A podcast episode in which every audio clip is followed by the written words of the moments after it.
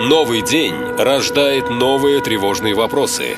Как выжить? Что делать? Как избежать опасности? Чем это все закончится? Бежать или остаться? Что взять с собой? Как помочь родным? На все эти вопросы тяжело найти настоящие, правдивые ответы. Но мы сумели. Каждый день настоящий полковник предельно откровенно отвечает на ваши самые страшные вопросы. Отвечает полковник. Что сейчас происходит в Израиле? Отвечаю. Сейчас в Израиле начинается Третья мировая война.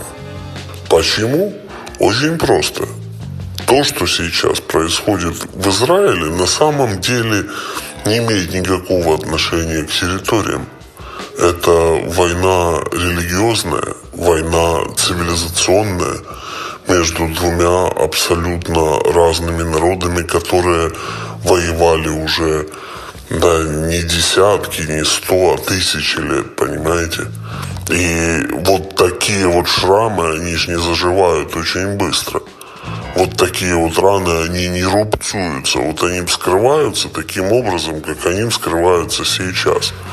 Ведь что такое, по сути, сектор газа? Да, это самая густонаселенная местность на планете сейчас. Там плотность жизни самая большая на планете Земля. Ну вот представьте, нужно поселить 6 миллионов человек в, на площади на общей площади размером, ну, чуть меньше двух Мариуполей, понимаете?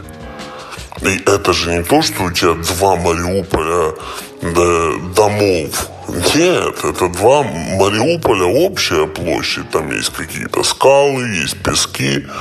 Вот, поэтому там давным-давно все сидят друг друга на головах и деваться им абсолютно некуда потому что у них с трех сторон Израиль, с одной стороны Египет, и, а сзади море.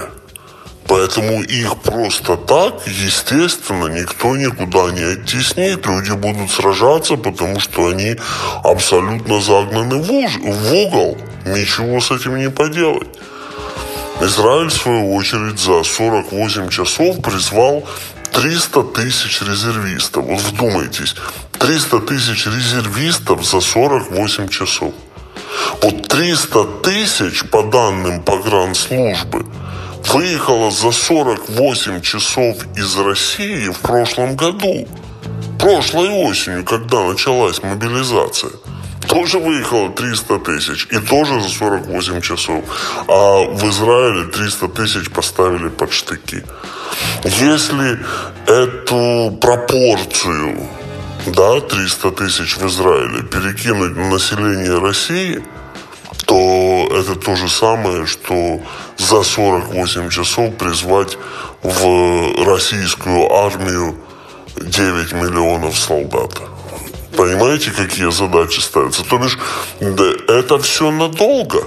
Это не закончится ни через день, ни через два, ни через три, ни через десять. Это такие, такие меры не принимаются для того, чтобы через неделю сесть за стол переговоров. Здесь уже будет пан или пропал.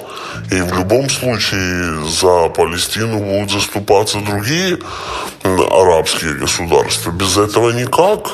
Так это все продолжалось тысячелетиями и будет продолжаться еще какое-то время. Ну и плюс это сигнал, огромный сигнал Китаю, что можно делать что-то с Тайванем, сигнал Северной Кореи, что можно солить, начинать Кореи Южной, Индия, Пакистан, тоже так спать можно не ложиться. Нас уже ожидает очень-очень непростая осень этого года. Есть вопросы? Задайте их тому, кто знает ответы. Форма для обращений на сайте нашалента.ком, а также в телеграм-боте канала «Наша лента». Спрашивайте, он ответит. Наша лента. Веселим, сообщаем, удивляем.